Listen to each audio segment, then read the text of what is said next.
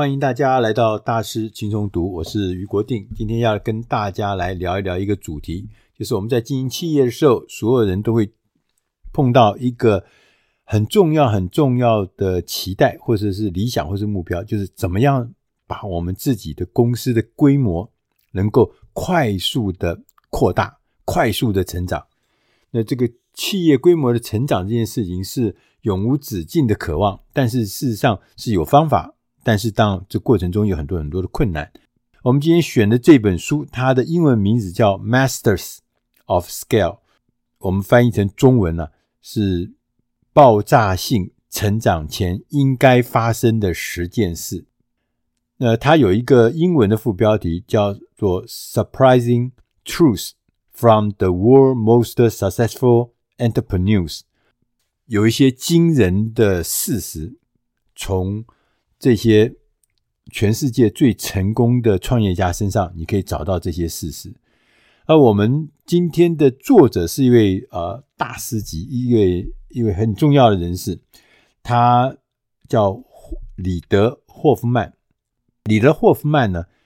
呃，他是很有名的一个创业家。他早年曾经担任过 PayPal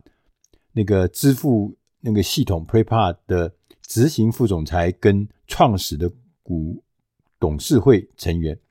大家知道这个 Prepa 为什么后来变成很厉害呢？是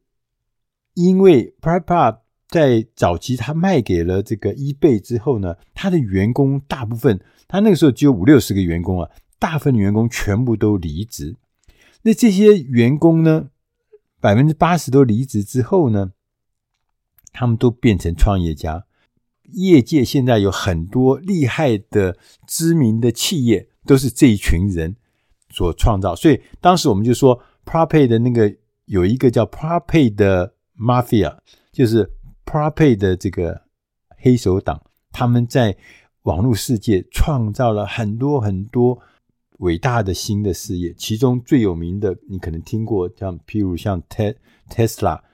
这个特斯拉那个创办人，他是从 PayPal 出来的，像 Linkin 就是领英啊，那就是呃，也是那个李德霍夫曼，就是今天我们的作者，他也从那里出来的。像这个 YouTube，大家知道 YouTube，我们每天都在用的 YouTube，YouTube 的创办人也是从这个 ProPay 出来的。像这个 Yelp 那个美食评论网，那也从很多很多的这个。网络的成功的事业都是从那里面出来，所以呃，今天李德霍夫曼我们的作者呢，他也是从 ProPay 里面出来的，他后来创办了 LinkedIn。其实他除了做 LinkedIn 之外，他也曾经在这个 Facebook 跟 Airbnb 的这个创办的成功的过程中，曾经参与，曾经发挥了很多重要的呃作用。呃，你如果去找 Google 的话，你会发现李德霍夫曼他上面写说，脸书能够成功，他扮演很重要的角色。李德霍夫曼呢，他除了呃创办了很多呃重要的一些企业组织之外，他也是畅销书的作家，他写过《自创思维》。这本书，这本书有个副标题叫做“人生是永远的测试版，瞬息万变的世界的新工作态度”，跟另外一本书叫《联盟世代：紧密的相连世界的新工作模式》。这本书呢，还有另外的共同著作人，一位是朱 John 寇恩，另外一位是 Deron Triff。那这三位经过他们的。人生的经验跟访谈，他们写的这本书，就是说有什么方法可以快速的、有效的扩展你的规模，你公司的规模。那他说，第一个，他说你会发现，我们在这个时代，在这个网络数位的时代，最卓越的成功企业家的故事都有一个共通点，就是他们很快速的达到相当的规模。不是慢慢的成长，慢慢的成长好像不是这个时代的这个特征。这个时代的特征就是快速成长，而且呢，这个成长是可以自我延续的。在书里说，他说我们要学习如何扩展你自己企业规模，最好的方法就是研究那些成功的人，看他们如何实现他们的目标，他们的策略，他们的想法是什么。对，确实，我们也常常也常讲说，哎，这个学人家的是最快的，你自己去摸索了，跌得头破血流，走了很多冤枉路。所以，作者他们研究发现，你渴望扩大规模，你应该要知道，并且要拿来用运用的十个特别的技巧。先我们来聊聊这十个技巧。第一个，他说要尽快的得到不行。不好的反对意见，诶，这个我听了以后我就觉得很奇怪。我们不是常常在做事的时候，我们总是希望听到人家说：“哇，你做的很棒，你的构想很很巧妙，你的构想很有远景。”他说：“不是，你应该最早的、最重要的，你是要在起步的时候，你要得到否定的答案，这是一件好事儿，因为有了这些否定的答案，它可以迫使你改善。”改善你的想法，让你的想法变得有更高的可行性。但是，如果我们能够明白什么你是对的，而那些专家或是传统的智慧是错的，如果这件事发生的话，那就表示可能啊，显示你正在做一件与众不同的大事。他举了两个例子，他说：第一个，他说 a n d b n b。推出的时候，你想想看，把空余自己家空余的房间租给陌生人，这个想法听起来是多么荒谬！你们家要把大门打开，让陌生人进来用你的空余的房间，不是太可怕了吗？所以这样子的想法，当时你一提出来，大部分人都说：“哦，no no，不可以，不好，这答案不好，这太危险了。”可是一个挑战现况的想法，也可能是意味着你正走向一个可能的道路上。Google 在创始的时候，每个人都认为在网络上面的资金啊，大家会投在网络广告上面，不会投资在探索、搜寻上面，不会放在搜寻上面，就是大家钱会放在广告，不会放在搜寻上面。李德霍夫曼作者说啊。他说：“对于那些多年来一直被那些创投 （venture capital） 拒绝的人来说，这可能是一个好消息哦。为什么？因为创投如果不明白你的想法，不知道你的创意，他可能也就不会去用类似的方法来资助其他跟你相同、差不多的东西。也意思就是说，当你成功之后呢，你会发现你的那些潜在消费、潜在的竞争者。”你那些潜在的竞争者其实都不存在，为什么？因为那些创投都没有投资他嘛，所以你根本就没有竞争者，所以这可能是一件好事。第二个诀窍呢，是准备好做一些不会扩展的事情，这也是跟我们想象的不太一样。他说，我们做任何的事情的初期，你必须要亲自动手，并且跟客户并肩兵的作战。要了解客户如何在使用你的商品，如何在使用你的服务，这是很重要的一点。我们不可以从外面或者是从呃其他的方面得到了间接的刺激的一些讯息，我们要直接面对跟客户在一起，看他怎么用，那用的过程，他的体验，听到他的意见，听到他的回馈。并且呢，在必要的时候呢，用手工亲手打造一个顾客喜欢的东西，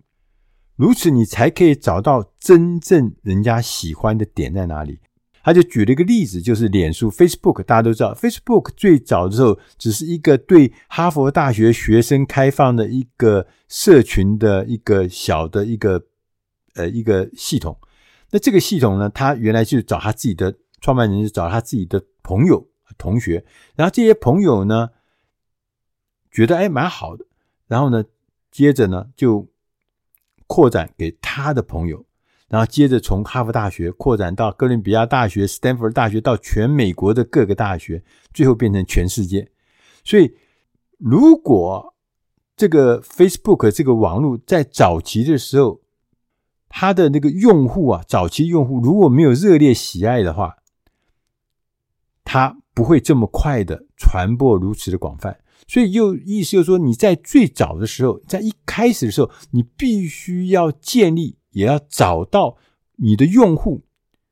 特别的喜爱点，他喜欢什么，他们爱什么东西，他们为什么喜欢这服务，为什么喜欢这产品，你要掌握它，才会变成你扩大的最重要的动力来源。第三个窍门呢，他说要寻找。伪装成坏人的绝妙点子，这跟我们刚刚前面第一个讲的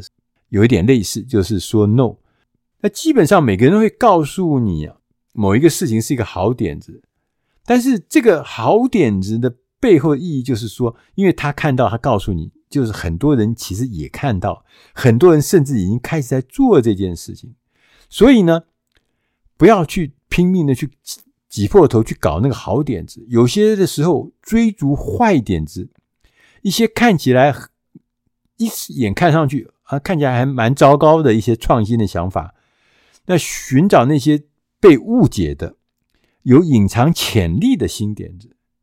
你可以想嘛，我们刚刚前面讲，让陌生人到你家来睡觉，这多可怕的点子，都看起来很馊的馊主意，对不对？M B N B 不就这样来的吗？你会搭乘陌生人驾驶，那个开车人你完全不知道是谁哦，你也不知道他从哪里来哦，而且他是一个没有标志的哦，像我们做 taxi 的话，他还是说哪一家呃公司，你很清楚哦，他也完全没有标志的汽车哦，这样的东西你敢搭吗？你愿意搭吗？Uber 不就这样来的吗？所以坏点子。只是被误解而已，它有很隐藏的潜力，怎么去解读它？第四个点子呢？他告诉你说，设计你的文化以应对规模。你要在企业里面，因为我们所有的企业现在大家都在往科技的方向、科技业的方向发展嘛，所以我们必须建立一个适合让那个独立思考的人。来加入的文化，就你那个文化必须能够容纳让独立思考的人喜欢适应的环境。你需要每一个人都会问说，什么样对公司最好啊？像这样的问题，或者是难道没有更好的方法来做到这一点吗？就是那种独立思考，他会不断的想，不断的想更好，不断想的更多。Netflix 呢？他在公司里面有一个叫做 Netflix Culture Deck，我们翻译成中文叫网飞文化集，就是这是一个一个一个一个一个简报档了哈。他这个简报档很清楚的告诉公司里面的人，我们的公司的文化是什么。他后来甚至把这个网飞的这个文化集啊，这个 Culture Deck。贴在 SlideShare 上面呢，让大家也都来看，让大家也都能了解啊，我们公司的文化是什么？那这个概念的背后呢，是网飞他把自己取取许为是我们是一支职业运动的队伍。我们在 No Lose Lose 里面曾经有讲到，当时网飞的老板他曾经写的那本书里面有讲到这个。他说：“我们就是一个职业队伍，职业运动队伍呢，每一个人上场的第一分钟开始，就要表现你自己最好的、最棒的一面。没有什么叫做新手上阵，你就必须要表现比较差。每个人都是表现最好，所以这个团队、这个组织就是一个表现最好的团队，这是他的文化。第五个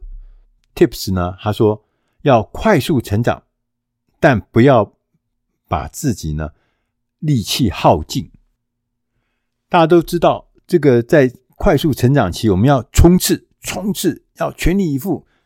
这个是一件好事。但是你必须要知道，你不可能永远都保持全力冲刺的状态，因为市场变化很快。如果想要走得远，走得久的话，有的时候我们在战略上面必须要保持耐心，所以那个节奏应该快还是应该慢，这个是有节奏，有不是从头到尾都是冲到底。那当然，我们也知道，快速的决策这是爆炸性成长的一个重要的关键。我们有的时候因为快速的行动会犯错，但是呢，你要知道，无法做出决定，有的时候呢，反而是更大的错误。就是拖延呢、有的时候反而会让你失去更多更大的机会。他就举举了个例子，他说，Google 当时要收购 YouTube 的时候，是用十六亿、十六点五亿美金收购的。当时 YouTube 也是一个小公司，那员工没有多少人。但他们只用了大概十天的时间，就决定了。Google 就决定说：“好，我们把它买了十天。”但是大家可想也可以想到，事实上，在他决定的这十天的同时，其实 YouTube 的创办人在跟 Google 谈完之后呢，第二天他就去找雅虎，所以雅虎也在跟他谈。那只是说 Google 呢比较早、比较快速做出了决定。如果他当时不快速做出决定的话，可能这个世界可能又有不一样，也许 YouTube 就被别人买走了。所以快速成长很重要，快速做决定也很重要。但是呢，有的时候要保持耐心也很重要。第六个 tips 呢是说，要成为一个全学者，而不是一个全知者，全完全的学习者，而不是一个完全的知道者。他说，我们呢要让组织扩大规模，我们必须要学会忘记，这个很有意思吧？因为我们有很多有成就的人，有时候我在想，我自己好像也也常常犯这样的错误。因为我们过去有一点点成就，所以我们就是很难去忘记我们过去的成就、过去的经验。所以，李德霍夫曼说：“他说你必须不断的质疑，甚至要抛弃你上一个产品。”要抛弃你上一个工作、上一个假设，特别是在一个快速发展的组织或行业中啊，要学会遗忘，是扩大规模的隐性思维。对，我想也对啊，你天天都抱着以前的成功的过去的经验，报道成功以前的产品，你报道以前厉害的这个经历，你怎么可能会再往前加速前进呢？对，所以呢，这个忘记。抛弃、质疑你自己过去的成就是很重要的，所以我们常讲说，我们可以要用金石创业法，就是说我们用任何的创新作品的时候，只要做到最低可行性的产品，你就立刻让它上市，跟世界来分享。虽然它并不完美，虽然它正在进行这个试做中，那这个样品就。尽量早一点跟消费者见面，然后在实际的客户手中来测试、验证假设，然后再进行迭代的改进。所以千万不要抱着过去的东西不放，要快速的、有力气的、有勇气的、有勇敢的尝试新产品，而且很快的跟消费者接触，从他们的身上。找到我们改进的方向，所以我们要成为一个全学者，是学的，而不是一个全知者。哎，什么我都知道，什么我都懂，哎，我有经验。对，所以让人从真人测试的真实产品中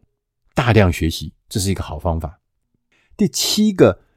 tips 呢，是说要留心人们的行为，而不是他的话语。刚刚我们前面讲。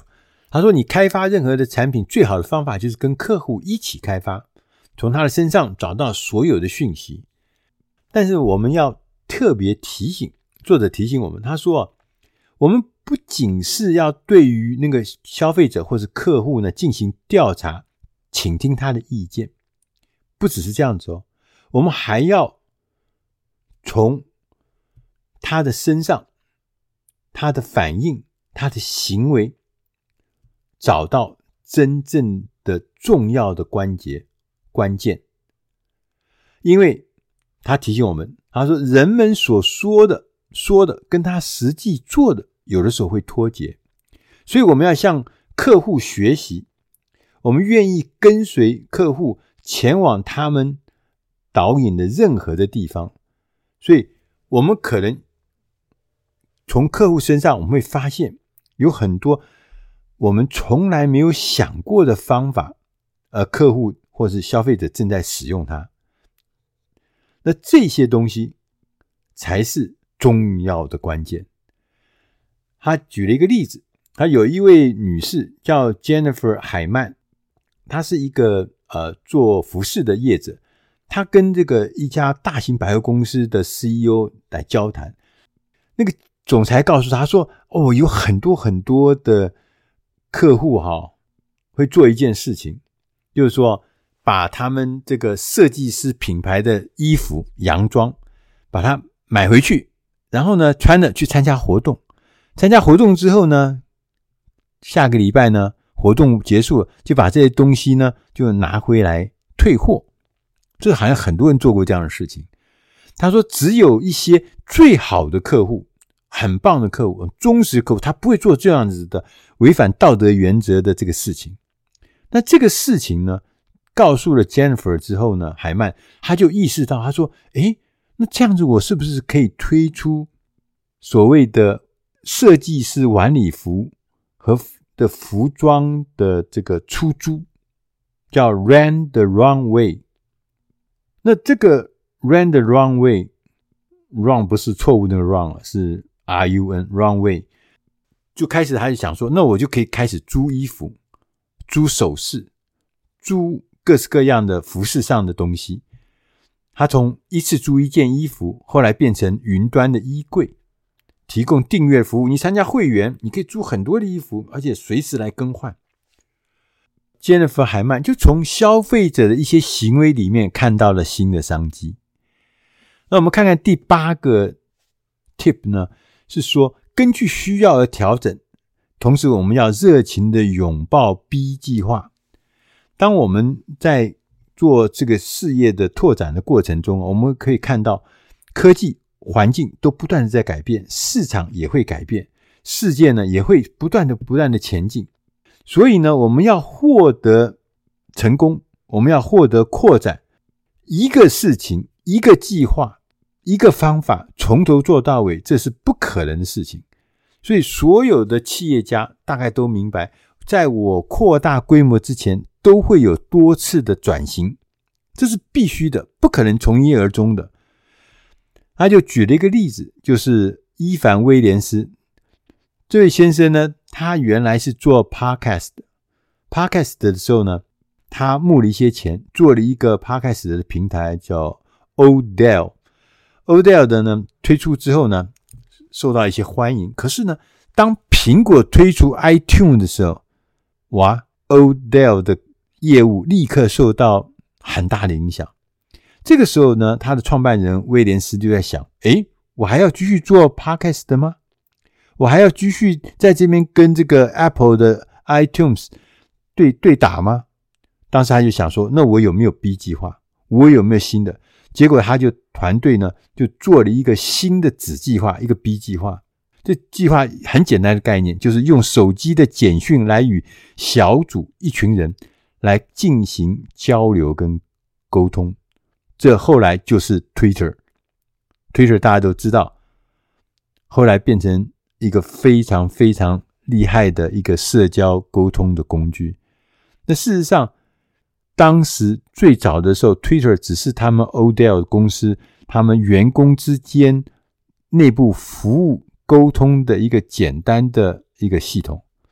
在二零零六年七月，它向公众开放。这个 B 计划最后变成一个很大很大的事业，对，他并没有死守的他原来做的那个 Podcast。第九个 Tips 呢，是告诉我们说，我们要透过鼓舞人心，而不是靠强制型来领导人们前进。我们要激励大家，你的员工来追随你，你的消费者、你的客户愿意追随你。他有很多种不同的领导风格。譬如像乐队的指挥，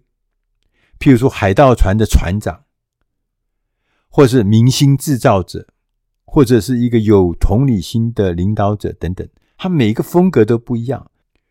作者呢就举了 LinkedIn 的这个执行长杰夫·维纳，他是一个以同理心作为自己领导风格的一个领导者，他站在员工跟他一起工作人的立场上来带领同仁。他在二零零八年被任命成为 LinkedIn 的这个领英的执行长的时候，当时整个公司有三百三十八个员工，有三千两百万个会员，一年有七千八百万的收入。二零零八，十年之后，二零一八，杰夫·维纳。他的领导团队已经把这个领英啊，LinkedIn 发展成为变成有一万个员工，从三百多个变成一万个员工，会员数也从三千两百万变成了五亿个会员，同时营收也从七千八百万变成七十九亿，一百倍这样的规模。这个同理心的与领导原则啊，实践起来啊，他说他生成这个负责人的时候，第一件事情。就跟三百三十八位员工进行面谈，而且是从个人的层面认识每一个员工，清晰的讨论他对公司的愿景，跟我们现在正在努力实践的目标是什么。那他对自己也是有信念、有勇气，哪怕外面遭到很大很大的困难，他还是坚持他的愿景，跟他坚持他的目标。他就举了个例子，二零一六年 l i n k i n 的股价在一天之内下跌，当场下跌百分之四十。当时这个 CEO 维纳就召开了一个全公司的会议，他跟大家讲很清楚。虽然我们今天在一天之内股价跌了百分之四十，这简直是一个灾难性的这个损害，但是我们公司的愿景保持不变。领英的领领导人 CEO 维纳。他的言行跟他的愿景是一致的，他一直保持这样，而且他不断不断的跟大家来沟通，来传递这个讯息，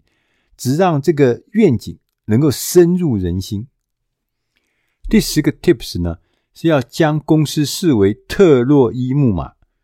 作者告诉我们，他说：“努力啊，做好事，让世界变得更美好，才是企业真正的脉动。”他就举了一个例子，就是 Starbucks。他说，一九八六年的时候，霍华舒兹他接管了一个拥有六间连锁店的 Starbucks 咖啡店。他的愿景是说，我要建立一家我的父亲，他的父亲是一位二战退伍的军人，第二次世界大战退伍军人。我的父亲从未有机会。为之工作的公司，一家能够凭良心获利而达到财务平衡的公司。所以，星巴克是美国第一家为所有的兼职跟全职的员工提供全面健康保险的公司。它让每个人都可以来加入我们，而且还得到健康保险。因为大家知道，在美国健康保险是一个很昂贵的东西，它让兼职的人也来。而他刚讲的。他像我爸爸是一个二次退伍、二战退伍的军人，他很难得有机会去找到工作，他只会打仗，很惨。但是我们星巴克，但是星巴克他是愿意接受任何的人，不管你是出生从哪里来，不但你是做全职或做兼职，我都照顾你，同时。二零一四年的时候，星巴克呢，他进一步深化对员工的投资。他开始为每一位那个一个礼拜工作超过二十小时的星巴克的员工提供补助大学学费。就是你一个礼拜有在我们这边工作二十小时，我就补助你去读大学，我补助你学费。在中国，星巴克咖啡啊，将健康保险的保障对象。不只是员工，还延伸到员工的父母身上，并且呢，在每年的年会的时候呢，表达对员工父母的感谢，这就是符合他一个凭良心获利，而且给大家所有的人提供一个从未有的工作机会，这就是星巴克的理念。所以他努力的做好事，让世界变得更美好。所以你想看，如果是这样的一个员工，在这样的企业里面工作的时候，你可以想想，他员工当然就很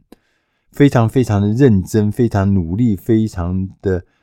愿意贡献自己的心力，跟着公司一起快速的成长。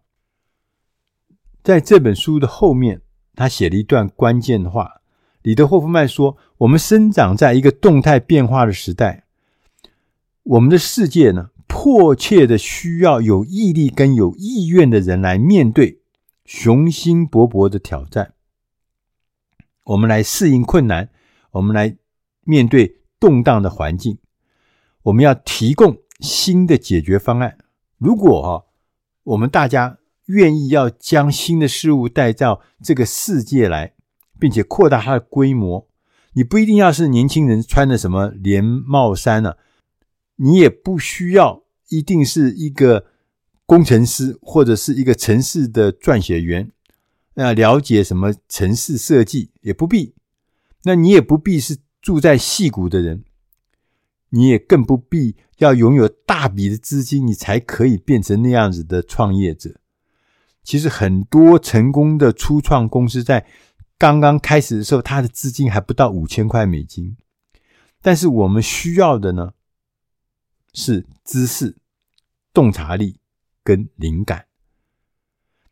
这就是我们领导者可以发挥的地方。享受我们自己的故事，听取建议，然后走出去，开始动手，最后呢，还把规模快速的扩大。这就是我们的使命。以上这本书的内容是出自《大师轻松读》第八百四十六期《爆炸性成长前我们应该发生的十件事》。我是于国定，